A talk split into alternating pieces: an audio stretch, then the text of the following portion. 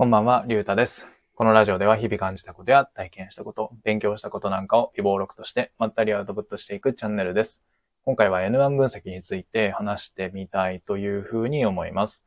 えーっと、前々回にも N1 分析の話をしたんですけど、えーそもそもなんでその話をしようかと思ったかっていうと、えっと、僕はゴールデンウィーク期間中にマーケティングについてちょっと勉強したいなと思って、で、20冊ぐらい本買った中で、その N1 分析について書いてある、えっと、顧客起点マーケティングっていうタイトルの本があるんですけど、それを読んでいて、で、こう自分の理解を深めるために、あとは自分の中でこう理解ができていない部分を明確にできると思ったんで、えっと、こうして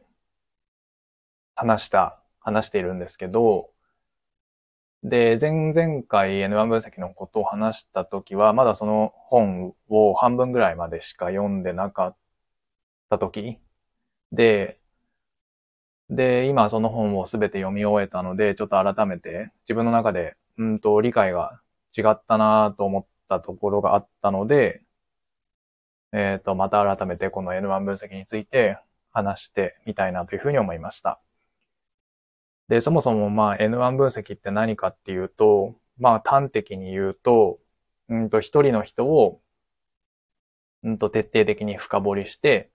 その人が考えていることだったりとか、何を求めてるかみたいなニーズみたいなものを、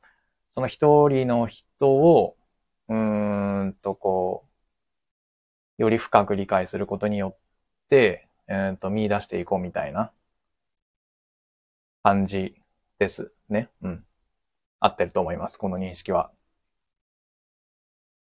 で、この N1 分析を行うにあたって、えっと、もう一つ大切なことがあって、それが顧客ピラミッドっていうやつで、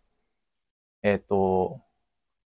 5つの階層にそのお客さんっていうのをセグメント分けしていて、で、こう、三角形の形で上から、うーんと、ロイヤル顧客っていう、うーんと、商品とかサービスを知っていて、かつよく使っている人をこれを一番上位に分類して、三角形の一番上に、その、うーんと、ロイヤル顧客が位置していて、そこから順番に、えっ、と、一般顧客、えっ、と、商品サービスを知っていて、まあ、一回使ったことがあるよ、みたいな感じの人がいて、で、三番目に、離反顧客。一回使ったことがあるけど、うんと、もう今は使っていない人。で、四番目に、えっ、と、認知未購入顧客。えっ、と、ブランドとか商品とかサービスを知ってるけど、使ったことはないよみたいな人がいて、で、最後に、うんと、未認知顧客。その商品とかサービスのことを、存在をそもそも知らないっていう人たちがいる。で、この層に、この各層に対して、それぞれこう N1 分析。うんと、一人だけを抜け出し、抜き出して、徹底的にニーズだったり、どう感じているのかだったり、うん、を深掘っていく。で、その、うん、深掘りをすることによって、例えば一般顧客の人が、なぜ一回しか使わないのか。逆に、うんと、ロイヤル顧客の人は、何がいいと思って複数回、こう継続して使っているのか。で、その、うんと、一般顧客とロイヤル顧客のその感じ方のギャップを埋めることによって、一般顧客の人をロイヤル顧客に引き上げるみたいなことが、うん、可能になる。それを可能にする、うんと、施策を考えるために用いるのが N1 分析。というふうに僕は理解していて、しているんですけど、うん、で、前々回の放送では、この各層に対して一人だけを抜き出して、うんと考える。と思ってたんですけど、うんと実はそうじゃないのかなっていうふうに、この本を全部読み終えて、えーっと、改めて思って、うん、それはどういうことかっていうと、もちろん一人を深掘っていくのが N1 分析なので、うんと、まあ、例えばロイヤル顧客だったら、ロイヤル顧客の中の、まあ何人いるかっていうのはその市場規模によって違うと思うんですけど、まあ例えば100人だったら、100人のうち1人だけを抜き出して、まあ深掘りしていくっていうのは変わらないんですけど、うん。でも、その、うんと、なんて言うんですかね。深掘っていく人数はたくさんいてもいいのかなというふうに、うんと、改めて、うんと、理解したというか、僕はその抜き出すのは一人だけだと思ってたんですけど、実は複数名いてもいいのかなというふうに思いました。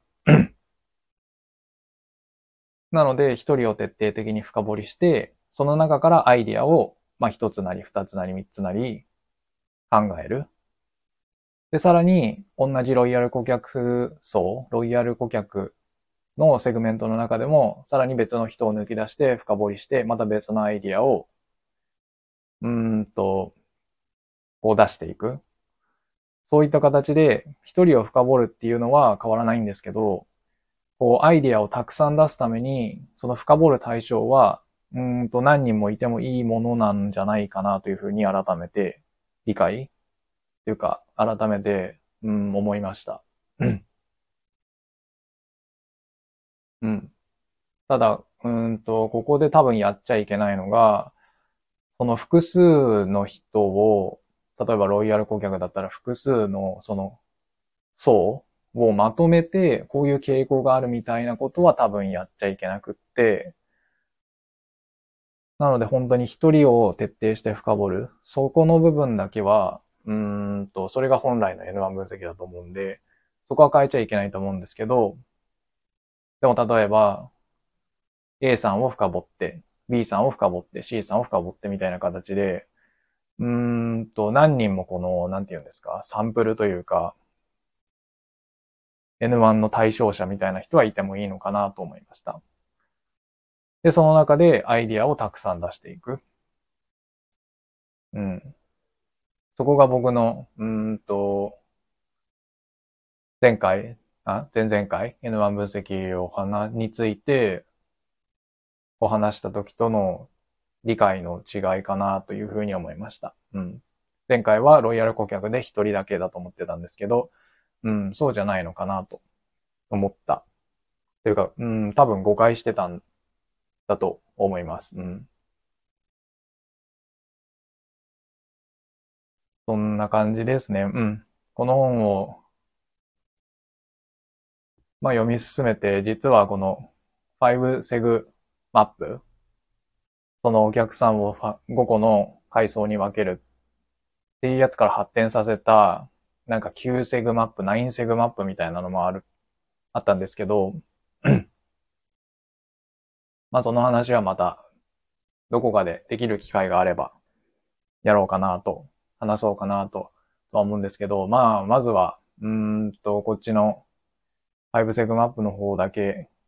理解していけば、しておけば、僕の中では十分なのかなと。僕レベルであれば、まあ十分なのかなと思ったので、今回はその9セグマップの話はなしにしておこうかなと思います。もし興味がある人は、その顧客起点マーケティングっていう本をぜひ読んでみてください。うん。僕の拙い話や伝えきれなかった、うん、部分っていうのもわかりやすく書いてあるんで、うん、すごい勉強になったので、おすすめです。はい。というわけで、今回は、えっ、と、N1 分析について、えっ、と、今一度、うんと、前回とちょっと自分の中での理解が違った部分があったので、話してみました。今回はこの辺で終わりたいと思います。ありがとうございました。